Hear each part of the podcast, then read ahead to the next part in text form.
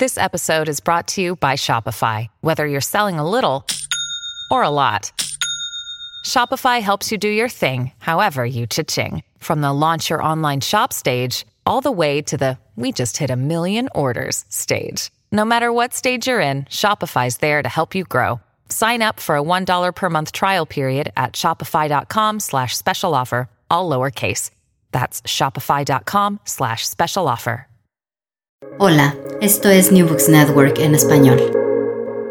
Buenos días, muy bienvenidas y bienvenidos a este episodio de NBN en español, la, sección hispana de New Book, New Book, Networks.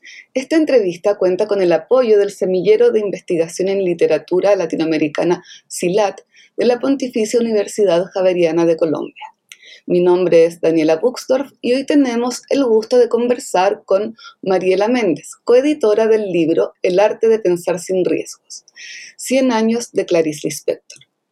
Mariela Méndez es profesora asociada en estudios latinoamericanos, latinos e ibéricos y en estudios de género y sexualidades en la Universidad de Richmond, donde actualmente se desempeña como jefa del Departamento de Estudios Latinoamericanos, Latinos e Ibéricos, su investigación se enfoca en la crónica en Latinoamérica, particularmente aquella escrita por mujeres y sujetes disidentes que utilizan ese género híbrido para desarticular el andamiaje ideológico heteroreproductivo en la base del modelo capitalista neoliberal. En esta misma línea, de investigación se ubica su exploración en torno a los activismos feministas decoloniales de color en Latinoamérica proceso que la ha llevado más recientemente a acercarse a intervenciones performáticas, acciones colectivas, muestras e intervenciones feministas en Twitter que de alguna manera constituyen nuevas e innovadoras interacciones de las intervenciones culturales y políticas en la prensa llevadas a cabo por las escritoras Alfonsina Storni y Clarice Lispector, que hace más de una década ella estudia informan su trabajo de investigación, los estudios de literatura comparada, las teorías feministas y queer y los nuevos materialismos feministas, así como los estudios de performance y los estudios enfocados en prensa. Sus cursos se ubican en la intersección de los estudios latinoamericanos, los feminismos transnacionales, los estudios de performance y el periodismo, ha publicado el libro Crónicas Travesti, El periodismo transgresor de Alfonsina Storni, Clarice Lispector y María Moreno en 2017 y coeditado los volúmenes El arte de pensar sin riesgos, 100 años de Clarice Lispector en 2021, El afer Moreno en 2020, Urbanas y Modernas, Crónicas periodísticas de, eh, de Alfonsina Storni en 2019 y Escrituras a ras de suelo, Crónica latinoamericana del siglo XX, el año 2014, entre otros. Asimismo, editó y participó del dossier sobre Clarice Lispector en la prensa del Journal of Lusophone Studies, publicado a finales del 2019, y ha publicado ensayos en español, inglés y portugués en revistas académicas en Estados Unidos, Europa y Latinoamérica. Es curadora, junto con Constanza Penaccini, del blog Nuestra Clarice, un proyecto latinoamericano. Bienvenida Mariela, es un placer tenerte hoy en New Networks en español. ¿Cómo estás? Gracias por la invitación. encantada de estar acá y, de hablar de mi investigación y de este nuevo volumen sobre Clarice Lispector. Muchas gracias, eh, Mariela. Cuéntanos un poco de ti, de tu historia y cómo has llegado a estas áreas de investigación y de interés. Bueno, yo soy argentina, residente acá en Estados Unidos y me vine a hacer el doctorado en literatura eh, comparada en la Universidad de Massachusetts Amherst, eh, pensando en comparar la prosa periodística de Alfonsina Storni, de la escritora argentina Alfonsina Storni, con alguna otra figura comparable, digamos, de la prensa norteamericana Em, a esa altura ya había em, coeditado una selección de crónicas de Storni en Argentina en el 98 junto con Graciela Queirolo y Alicia Salomone. Eh, así que ya había empezado a trabajar esa escritura cronística Eh, y ya desde entonces me interesaba eh, un poco ver cómo una figura como Storni, mayormente conocida como poeta, había escrito tanto en la prensa y había muy poco escrito sobre eso. Em, entonces ya ese gesto de Storni de incursionar, particularmente en la, en la así llamada columna femenina o página femenina de diarios y revistas, esa que está explícitamente dedicada a, las mujeres y asuntos femeninos, así entre comillas, em, era un gesto que me intrigaba. Me intrigaba un poco eh, la inserción de Storni en el espacio cultural y literario argentino en esas primeras décadas del siglo XX, cómo Storni negociaba eh, esta cuestión de, ser etiquetada como la poetisa del amor y eh, su incursión en la prensa y por qué eso no había recibido la atención que había recibido su poesía. Y luego del doctorado, eh, de la tesis de doctorado, que la comparó ella con Charlotte Perkins Gilman, que es una figura de la segunda ola feminista, de la primera ola feminista en en Estados Unidos, em, también reconocida más por su ficción, eh, pero escribió muchísimo para la prensa y ella construyó un periódico en, eh, en el cual, para el cual escribía absolutamente todo, todas las secciones del periódico, eh, que se llama The Forerunner. Entonces, bueno, me interesó esa figura. Después del doctorado, eh, en algún momento, una amiga brasileña me trajo los dos volúmenes con las que tenían trechos de las columnas y páginas femeninas del inspector. Eh, Correo Femenino y Solo para Mujeres, los dos editados en Brasil por Aparecida María Núñez. entonces me trajo eso de Sao Paulo eh, porque al descubrirlos, eh, enseguida pensó en mi investigación y pensó que podía interesarme. Así que ese fue mi primer acercamiento a las columnas del inspector a través de esos dos volúmenes.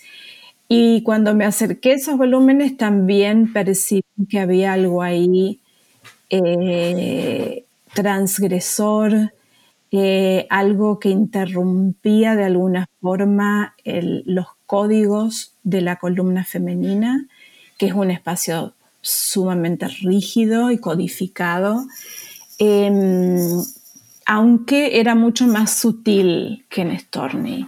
Eh, pero me intrigó eso de entrada. Entonces me puse a investigar es, las columnas femeninas del inspector, conseguí el libro de Aparecía María Núñez eh, sobre Clarice Lispector y las páginas femeninas y bueno, y ahí comenzó ese camino eh, de acercarme al inspector que, que nunca acaba. Así que fue un poco así como me acerqué a eso eh, luego en el libro incorporé a María Moreno un poco porque quería traer las cuestiones que investigaba a un momento más reciente em, y porque María Moreno también tiene una participación muy activa en la... Bueno, a diferencia de Stornil Inspector, María es cronista, se la conoce como cronista, se autopresenta como cronista eso es diferente, pero ha participado en muchos suplementos eh,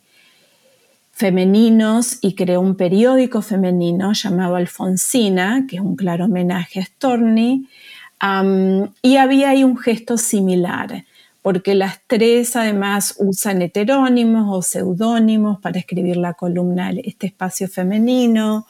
Las, las tres utilizan estrategias retóricas y discursivas muy similares y las tres, eh, digo yo, eh, de alguna manera performan, ¿no? Hay una performance ahí de la persona pública eh, en el espacio cultural y el espacio simbólico en tres momentos muy claves de, lo que, tres momentos histórico-políticos muy claves en Argentina y en Brasil, y tres momentos claves también para pensar cómo escribe, escribir y leer como mujer en Latinoamérica en ese momento. Entonces me parecían tres hitos de alguna forma.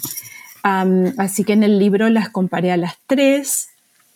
Em, y, bueno, y desde entonces, desde que salió el libro en el 2017, quedé muy eh, deseosa, muy hambrienta de seguir leyendo las contribuciones periodísticas del inspector, porque además ah, me había enfocado particularmente en las columnas femeninas que escribió en el Diario da Noite y en Correio da Mañana entre el 59 y el 61 esas décadas, la del 50 y el 60, sobre todo el 60, después que el inspector vuelve a Brasil, después de haber pasado alrededor de 15 años fuera de Brasil, eh, en diversas, porque su marido, que era diplomático, había estado en diversas misiones diplomáticas. Toda esa década, cuando el inspector vuelve a Brasil, separada de su marido, con dos hijos, se eh, instala en el barrio de Lemi, donde pasa el resto de, sus años en Brasil. Em, esa década es sumamente productiva porque el inspector escribe muchísimo y escribe muchísimo además para la prensa, porque necesita un ingreso que le permita mantener a sus dos hijos. Muchas veces me preguntan cómo, pero si estaba casada con un diplomático, no todos los diplomáticos tienen buenos sueldos. Em, y la ficción no le daba ese dinero, no le daba ese ingreso. Entonces escriben mucho para la prensa y hay ahí, como me dijo en un momento una colega británica, mm, Claire Williams, que tiene un trabajo súper bonito sobre el inspector, eh, eh, es una década también donde todos los escritos del inspector eh, se contaminan a sí mismos. O sea, hay como una, un reciclado de materiales, es muy difícil establecer eh, límites o fronteras entre las cosas que el inspector escribe para distintos espacios. Eh, y hay una disrupción muy interesante entonces de los géneros. entonces es eso, es una década muy productiva, eh, y además es una década particularmente interesante en Brasil porque en el 60 se inaugura Brasilia, es el momento, es el pico de, ese proceso de modernización que se instala con el desarrollismo brasilero, particularmente con el gobierno de Kubitschek desde el 56 hasta el 61. Eh, hay una, crítica de Beatriz Resengi que dice en un libro Cronistas do Río, eh, en esas décadas los brasileños no pensábamos que podíamos ser campeones de todo. Eh, hay una época de mucho optimismo. Brasil quiere ser parte del orden mundial. mucha construcción, bueno, está la carrera espacial, etc. Hay un discurso muy optimista que no resulta, que fracasa de alguna forma y entonces eh, se instala la dictadura en 1964. Eh, entonces me interesaba mucho eso porque también eh, pensaba, bueno, ¿qué está pasando ahí con las representaciones de los géneros y las sexualidades? ¿Hay realmente una modernización de eso o no? Y hay cierta modernización, hay ciertos avances, hay cierto progreso pero no es suficiente. Sigue habiendo una cosa ahí muy contradictoria de, eh, ciertos logros de las mujeres, la inscripción de las mujeres en el espacio público, se unen a, la, fuerza, mm, se unen eh, al, mundo laboral. Eh, pero incluso, por ejemplo, una cita que a mí siempre me encanta eh, de un historiador que trabaja precisamente ese periodo de Kubitschek. La industria automotriz es la pieza clave del proceso del, plan de metas ese que tiene Kubitschek de modernizar a Brasil. y este historiador dice, eh, bueno, pero eh, aún con todo este ímpetu de igualdad, porque Brasilia representa eso, ¿no? Una capital para todos sí, hombres y mujeres trabajan en la industria automotriz, pero el trabajo, pero los hombres operan las máquinas y las mujeres cosen los asientos de los autos. Entonces hay una clara división ahí de género. Entonces sigue estando eso. Entonces me interesaba un poco eso, que es lo que estoy viendo ahora además en, en otras revistas como Cruzeiro, em, que son muy populares. Entonces estoy viendo cómo aparece eso en los anuncios, cómo aparece en, en las secciones para mujeres, eh, porque el inspector eh, es muy, tiene que ser muy consciente de todo esto que está circulando en la prensa cuando ella misma construye sus columnas femeninas. Entonces, bueno, eh, seguí trabajando eso, me puse a ver especialmente, lo primero que hice fue eh, mirar una columna que tiene ella en la revista Señor, desde 1959 al 62, si mal no recuerdo, eh, y mm, donde tiene una columna que se llama Children's Corner, así que es un, ya desde el título es, es intrigante. La revista es muy particular también porque es una revista bellísima, con un diseño gráfico hermosísimo, donde participan eh, muchos personajes eh, famosos, no solo de la literatura, sino de las artes visuales. Es una revista destinada al hombre carioca, de clase alta, educado, con muchos bienes materiales y simbólicos, pero que aparentemente, según las encuestas, leen mucho las mujeres. y el inspector tiene esta columna así que parece inocente eh, para las niñas, supuestamente, eh, aunque el nombre no necesariamente representa eso, pero se traduce como la, la esquina de las niñas, Children's Corner. Ah, y yo creo que ahí hay ah, también hace cosas súper interesantes que dialogan con el resto de la publicación. Así que empecé viendo eso em, y bueno, y, será un largo camino. Eh, gracias, Mariela. Eh, lo que comentas sobre esta última crónica, Children's Corner, también eh, hace alusión creo, no sé si me puedes ayudar, a, la música ¿no? de, de Klaus de, Debussy, ¿no? Sí, sí, seguro. Claro, entonces está también como esta mujer en este espacio público, ¿verdad? Con estos conocimientos pensados en estos hombres, ¿no? ¿Ya? Y, ahí siento que hay algo en, en, en Clarice que ella e, es, muy hábil, ¿no? Porque tú hace un ratito eh, hablabas, ¿no? De, lo híbrido de los géneros, ¿verdad? de, lo que es algo que pasa hasta el día de hoy, cómo, cómo, cómo ponemos límite, ¿no? Eh, es este género otro y vemos que se empiezan a, fundir, ¿no? Eh, y en, una, en, un marco, en un contexto, sociedad tan normado, ¿no? La columna para la mujer, la crónica para la mujer, ¿verdad? Ella, en el fondo, dentro de, esta norma, se aprovecha, ¿no? De, de, lo híbrido de esta forma que es la crónica, ¿no? Sí, sí, tal cual. Y además de, la, se aprovecha del género de la crónica, de la hibridez de la crónica en las eh, columnas para el Jornal do Brasil, eh, que publica los sábados desde 1967 a 1973. Se aprovecha de la crónica disfrazada de, de, columna femenina, como lo hace Storni en su momento, pero de una manera muy diferente. Em, sí, y eso yo creo que, que hay que es muy hábil, que también todo esto tiene que ver lo de los géneros y la hibridez con una renuencia del inspector a, mm,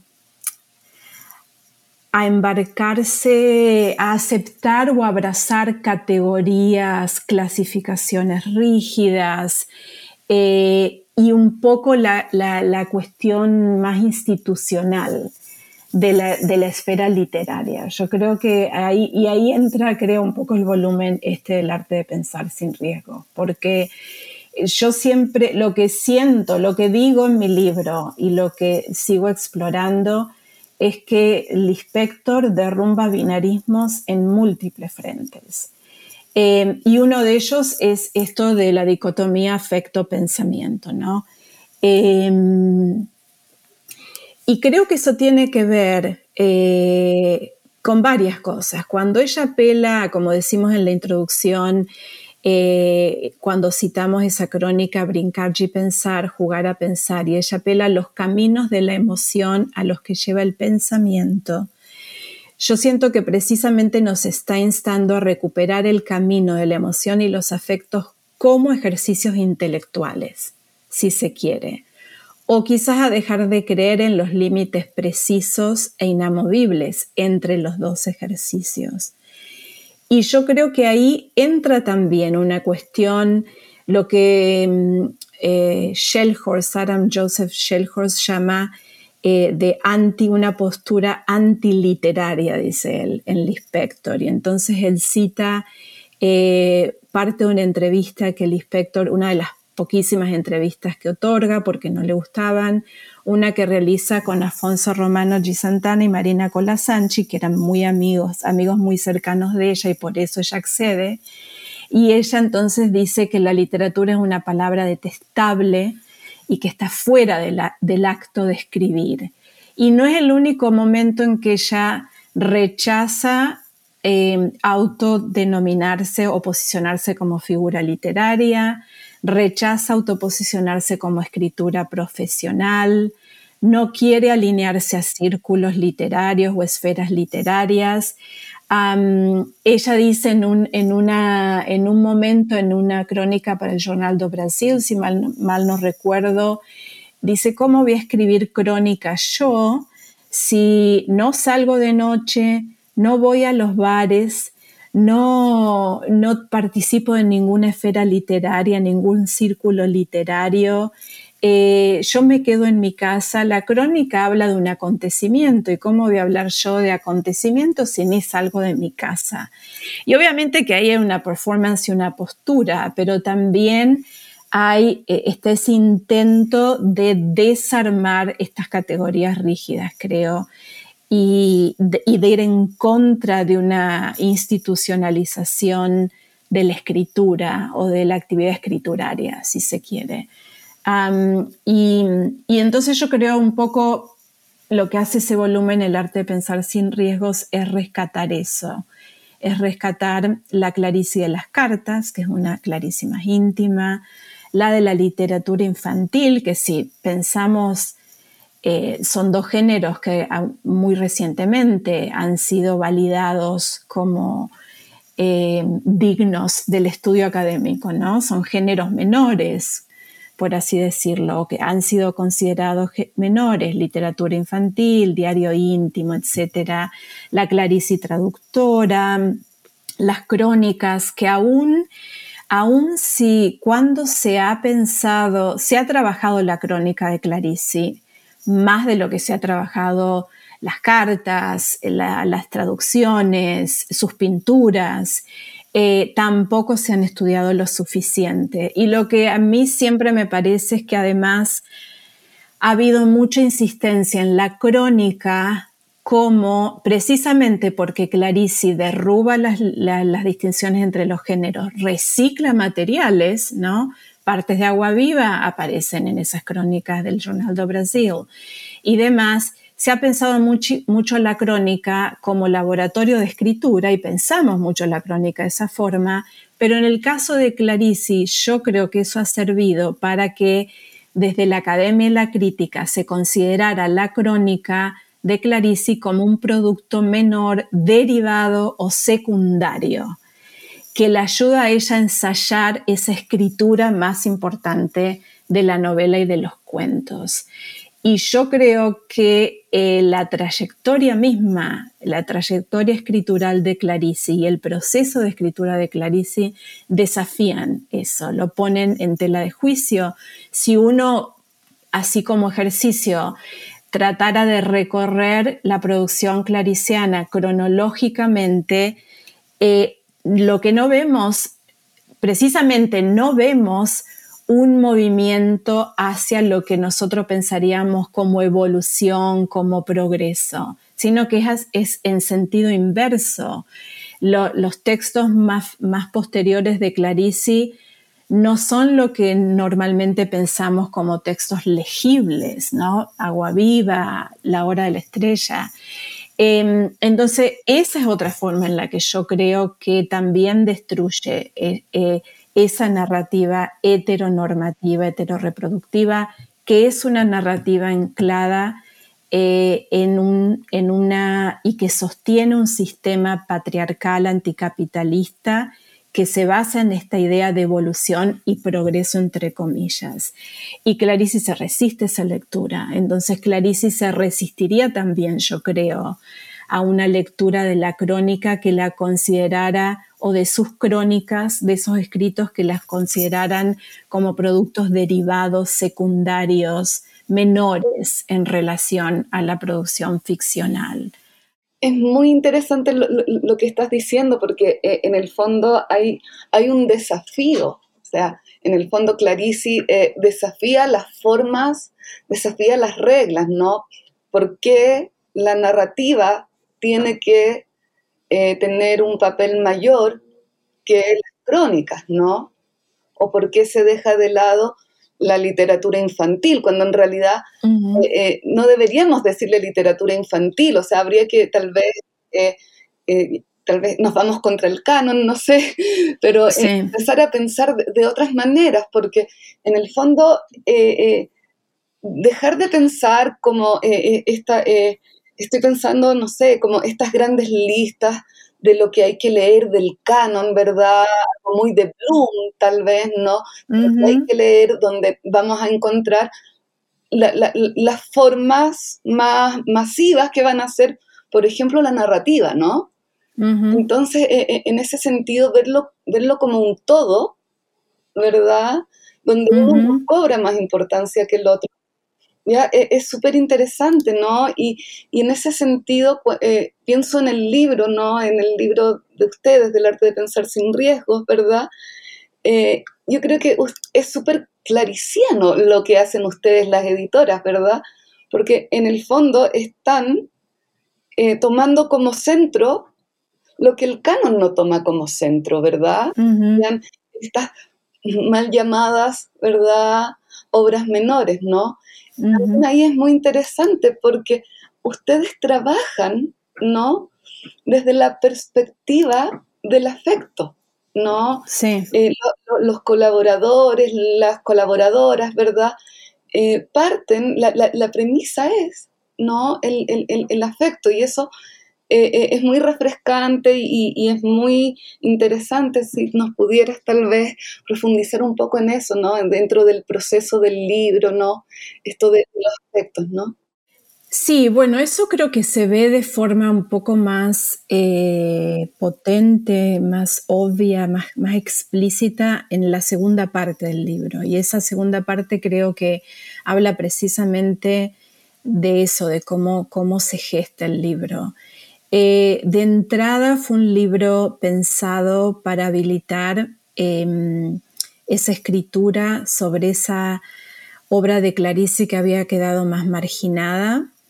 Eh, de entrada fue un libro que intentaba em, y que creo que lo logró em, convocar a múltiples disciplinas.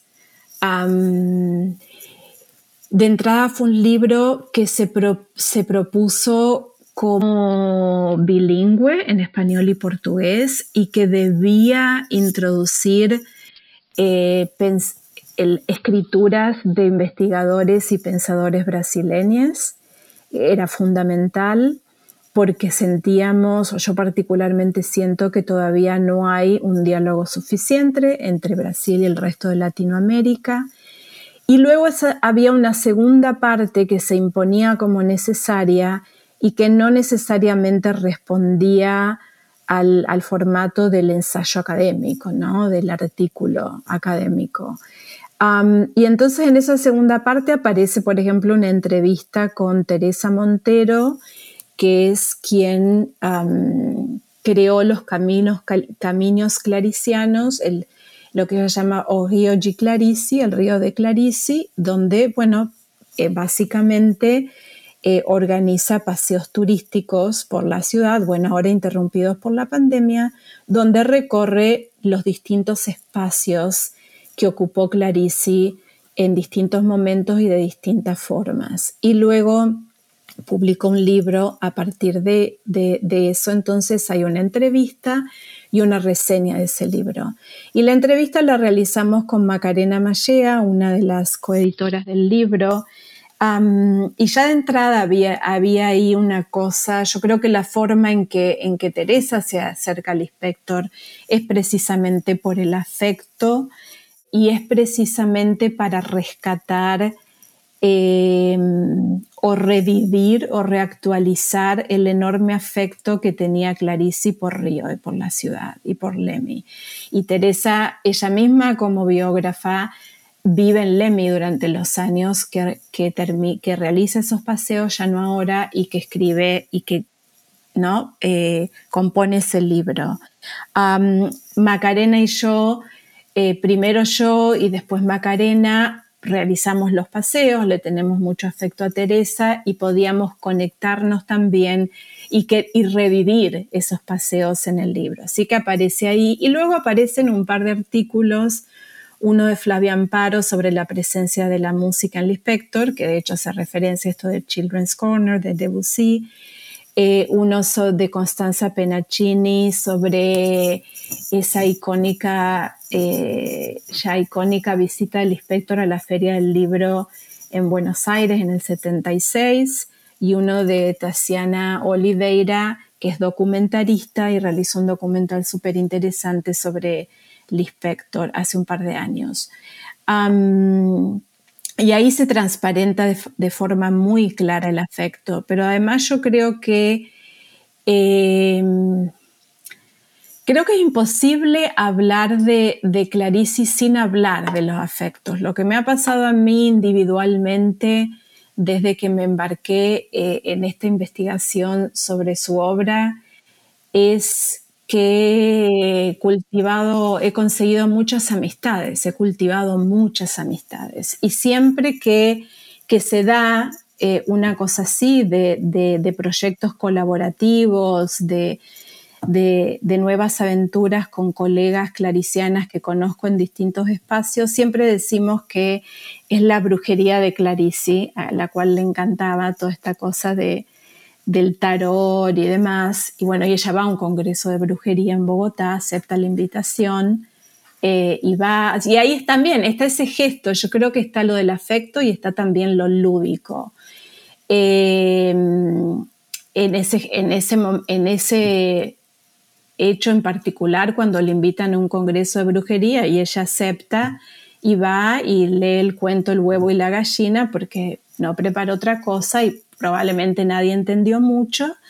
Eh, y mm, entonces creo que está eso, que está esa cosa de, de desacartonarse un poco de las lecturas académicas. Creo que el inspector invita a eso, lo cual a veces parece casi irónico porque es una, una, ha sido objeto de tantos libros, de tantas tesis de maestría y doctorado. Es una de, las, de los objetos de estudio predilectos en los espacios académicos y creo que, que en, toda su obra, no solo en esta más marginal, invita un poco a, una lectura más desde, desde lo sensorial, desde lo intuitivo y desde lo afectivo. y por eso ella en esa última entrevista que da para TV Cultura, que será la última que, que, da sin saberlo, porque a los pocos meses le diagnostican el cáncer y muere en, en término de meses. Em, ella menciona el, caso de una, una, adolescente de 17 años que le dice que amó su libro, creo que es La Pasión según GH, el que menciona, eh, pero no importa, que amó una de sus novelas y ella dice, y sí, la, esta menina de 17 años entiende mi literatura mejor que los críticos. eh, porque muchos críticos han dicho que no logran entender mi libro. Entonces creo que hay, una forma de relacionarse a, la escritura de Clarice que tiene que ver con el afecto, que cuando, cuando se dice frecuentemente uno ama o odia la escritura clariciana, o entra y se sumerge y nunca la abandona, o no logra entrar. Eh, eso pasa por el afecto puramente, por una cuestión de piel, como decimos, ¿no? De, de, qué, qué evoca en el cuerpo. Yo creo que hay mucho ahí, por eso digo lo sensorial, hay mucho del afecto, pero el afecto en términos de sensaciones y lo que nos pasa en el cuerpo, que se reactiva y se, activa y reactiva cuando nos acercamos a la, escritura clariciana. Em, y me parece, sí, que, hay, que ahí hay una forma muy particular de acercarse a su escritura, que es la que está ahí de antemano, a la que ella nos invita, me parece, sí, si es que tiene sentido lo que digo. Sí, absolutamente. De hecho, estoy pensando, ¿no? Que eh, voy a, leer un, pedacito pequeño de, de la introducción ¿no? En un periodo marcado por la marginalización de las humanidades, con argumentos tecnicistas que insisten en su inutilidad, leer a Clarice Lispector refresca, reaviva e invita a pensar en y, por supuesto, a sentir lo que somos en tanto especie, en tanto ser vivo. Lispector no ofrece respuestas, no es concluyente, muy por el contrario, nos deja en la duda, en la incertidumbre con la pregunta, ¿no? Eh, yo leí eso y, claro, eso es un poco, ¿no? Lo que nos pasa cuando, cuando, leemos al inspector, ¿no? y, pienso que tal vez hoy día también se puede leer de, otra manera, ¿no? Al inspector. Yo creo que sí. Bueno, una, cosa curiosa y casi graciosa que ocurrió, por ejemplo, con, en, en, la pandemia, eh, y esto me lo, me lo me hizo saber de esto una colega mm, argentino-brasileña, Alejandra Josiowicz. Eh, eh, hay una foto muy famosa del inspector tomada por Claudia Andújar, donde ella en su casa, ¿no? Claudia Andújar se la toma en su casa y el inspector tiene la máquina de escribir sobre la falda, que es la forma en que escribía, ¿no? En el espacio doméstico, con la, la máquina de escribir sobre su falda, con la empleada doméstica interrumpiéndola, los chicos jugando, salvo en momentos de mucha presión y que tenía que entregar un manuscrito que se iba a quedar a un hotel a dos cuadras de su casa, que todavía está ahí el hotel. Pero ella trabajaba de esa forma y empezó a circular en Twitter esta imagen por este nuevo espacio post pandemia del home office. Entonces se hizo totalmente popular yo creo que se la lee diferente en distintos momentos, individuales y colectivos. Se la lee de forma diferente hoy, se la leía de forma diferente antes de la pandemia, cuando ya empezábamos a preguntarnos por esto, por, por lo humano y lo no humano, que es lo que nos distingue como humanos, y también eh, empezábamos a preocuparnos de forma más urgente por la destrucción del planeta y la intervención humana eh, en el espacio natural, ¿no? Em, y por eso se instaló de alguna forma ya en estos últimos años eh, una lectura más biopolítica del inspector, em, posthumanista biopolítica del inspector. Eh, que estaba ahí, pero que se, impuso a partir de estas nuevas corrientes teóricas. Eh, durante la pandemia y ahora post pandemia, sin duda creo que nos ayuda a repensar todo eso, ya desde un lugar incluso mucho más tangible, creo, porque también sabemos que la pandemia en gran parte deriva de, de los desastres ¿no? ambientales, de lo que hemos hecho con el planeta. Em, y creo que ahí, bueno, está esta cuestión de, de, hacernos cuestionar lo humano versus lo no humano, de hacernos cuestionar eh, cómo, cómo, cómo intervenimos en ese espacio natural Eh, y también hay, un, hay una, mm, y también, bueno, un poco lo que decía antes, yo creo que hay ahí, y por eso hablo mucho de lo queer, en mi caso como forma de leerla, y soy consciente del anacronismo, pero creo que hay lo que decía antes, de que hay que leerla saliéndonos de una narrativa heteronormativa, heteroreproductiva, eh, que está totalmente ligada a esta idea de evolución y que está apuntalada por momentos socioeconómicos, eh, socioeconómicamente productivos como son el nacimiento, el matrimonio, la reproducción, la muerte, la herencia. Em, nos permite salirnos de eso, leer los desvíos pero también en, base a, pensando en una, una, teórica como Sarah Mer, que habla de nuevas orientaciones hacia las configuraciones espaciales y cómo las configuraciones espaciales son blancas y heteronormativas.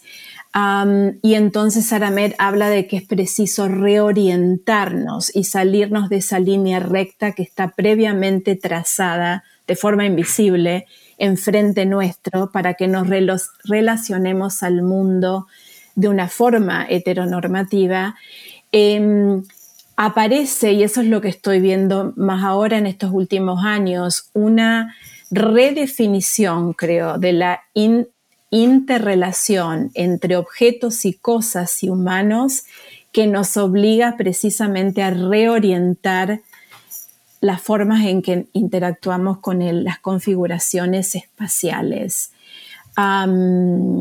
y que no es tan diferente de lo que, y precisamente aunque uno piense, estoy pensando ahora en algo que recién empiezo a pensar de forma más eh, más sistemática y que todavía estoy pensando y no tengo muchas respuestas, pero en esa revista Señor, por ejemplo, aparece obviamente toda esta cuestión de la conquista del espacio, ¿no? Por la Guerra Fría.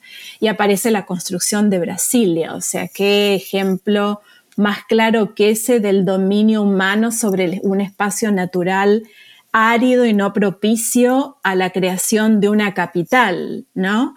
Em, y yo creo que hay, no solo en las crónicas sobre Brasilia que ella escribe y publica en la revista, sino en, otros, eh, en otros textos muy fragmentarios, inclasificables, eh, casi eh, incompletos muchas veces, hay como un cuestionamiento precisamente ese dominio humano sobre el espacio natural, que no es, mm, que sí es el 60, pero que no es tan diferente de lo que nos vemos obligados a repensar hoy.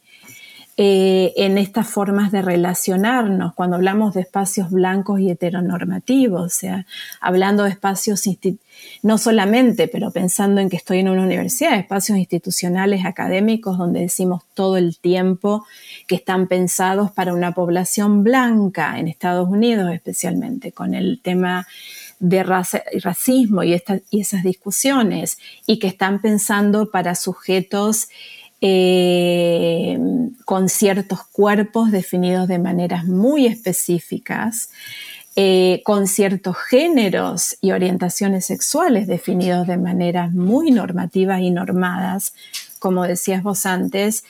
Eh, o sea, esa, discusión ya está ocurriendo en lo que es queer studies, de, tratar de invocar estas reorientaciones a las que nos invita Sarah Mer. Y creo que eso aparece ya en su literatura, así que sí creo que es más relevante que nunca leerla desde este nuevo lugar en el que estamos. Eh, sí, en el, que, estamos habitando hoy en día. Sí, eh, sabes que eh, me gusta mucho esta como anécdota, ¿no? De la foto de, Clarice, ¿verdad? Porque me la puedo imaginar perfectamente, ¿no? La voy a buscar. Pero eh, eh, tú hablas que circuló mucho en redes sociales, ¿no? Y, y creo haber visto mucho, ¿no? En, redes sociales como tal vez yo lo he visto más ahora dado el encierro, que uno está un poco más eh, dispuesto a las pantallas, ¿no? Sí, sí. Tal vez es un fenómeno que viene de antes, pero, pero una suerte como de rescate de la figura de Clarice. Sí, sí, totalmente. Se ha convertido en una figura pop y mediática. Que hay, hay, yo me he encontrado con investigadores que, que expresan mucho recelo frente a eso. Porque claro, bueno, circula de todo, circulan frases que no son de ella, eh, circulan memes y cosas, y eh, reapropiaciones muy graciosas de su figura.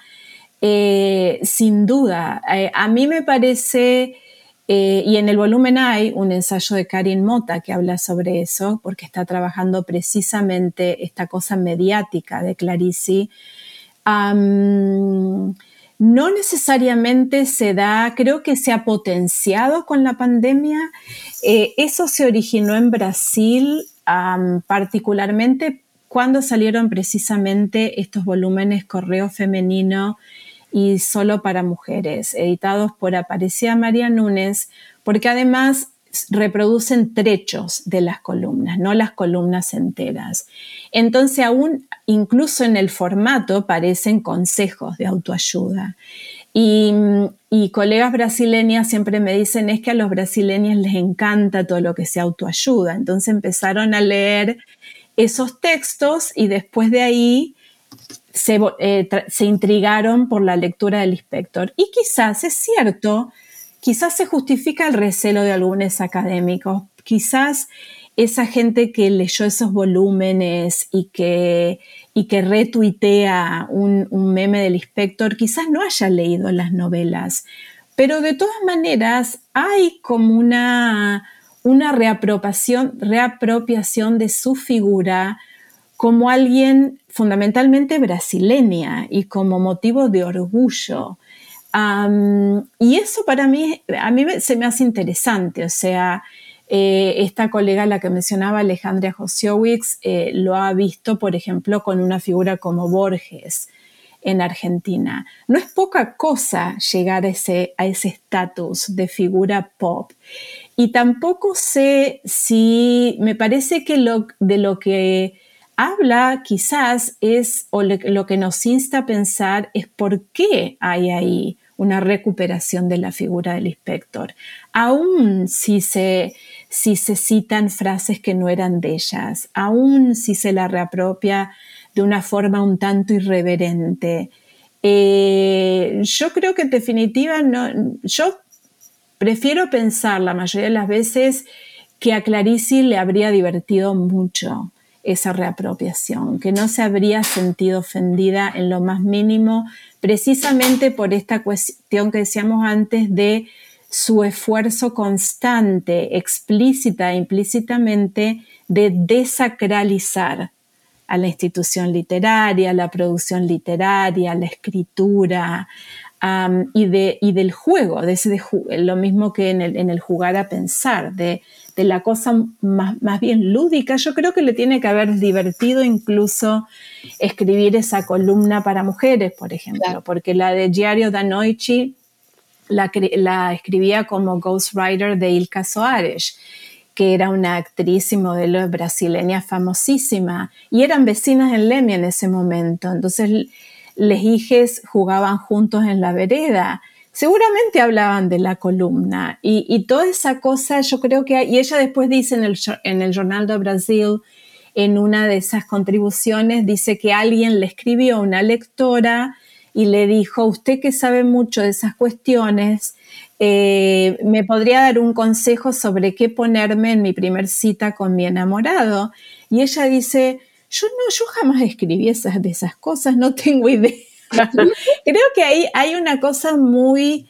Yo prefiero pensar, y eso lo hice con Stormy también, prefiero pensar a una Lispector eh, que se divierte em, actuando una figura hermética muchas veces, que juega, eh, que hay una performance ahí de ella, consciente o inconscientemente, eh, y que eso que juega a desarmar categorías, ¿no? Y que, mm, y bueno, y, también uno cuando habla con, cuando he podido hablar en Brasil con personas que han estado en contacto directo con, la, hermana del inspector cuando vivía, con, o con gente como Nélida Piñón, que todavía vive y que eran amigas, enfatizan todo el tiempo que esta cosa hermética era solo un costado y ni siquiera eso,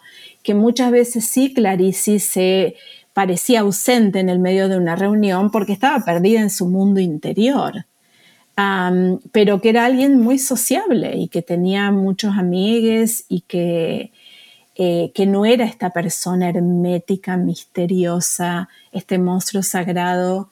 Eh, eh, que, esa imagen que se construyó, ¿no? ese mito que se armó. Eh, hay una anécdota, otra anécdota súper linda eh, que aparece en el libro, me parece de, bueno, aparece en la biografía de Naya Gottlieb, con seguridad, pero es algo que cuenta Olga Borelli, que es su amiga y confidante hasta el final de sus días y está con Clarice en el, hospital, em, en la que Olga cuenta que en algún momento Clarice tiene una hemorragia muy fuerte, entonces como que pierde un poco el conocimiento y trata de arrancarse em, la aguja que tenía con suero, lo que fuera, y levantarse y la enfermera le dice, no, por favor, vuelva a la cama, no puede salir de la habitación. Y que Clarice le responde, ¿qué ha hecho? Usted acaba de matar a mi personaje. yo creo que está todo eso en Clarice. Y por eso también es una figura tan compleja también, que no nos da respuestas, ¿no? Me parece. Claro, y que, y que, no va a obedecer, ¿verdad?, a estos patrones, no del escritor atormentado, hermético, ni nada de eso, como a veces le, les gusta a algunos, ¿verdad?, caracterizar a, los escritores, ¿verdad? Sí, sí. tal cual. Sobre todo cuando se trata de mujeres, aparece todo el tiempo. esto de restarle un poco está como solemnidad, ¿no? Seguro. Y porque también, entonces, si ayuda un poco esta cuestión de la excepcionalidad de la mujer escritora. Solo las mujeres raras, excepcionales, eh, un poco locas, ¿no? que se suicidan como Storni. Eh, solo, es como una excepción, ¿no? La mujer talentosa como una cosa excepcional. Entonces son mujeres raras, diferentes, el monstruo sagrado, etc. Eh, y es una operación de descalificación total, porque...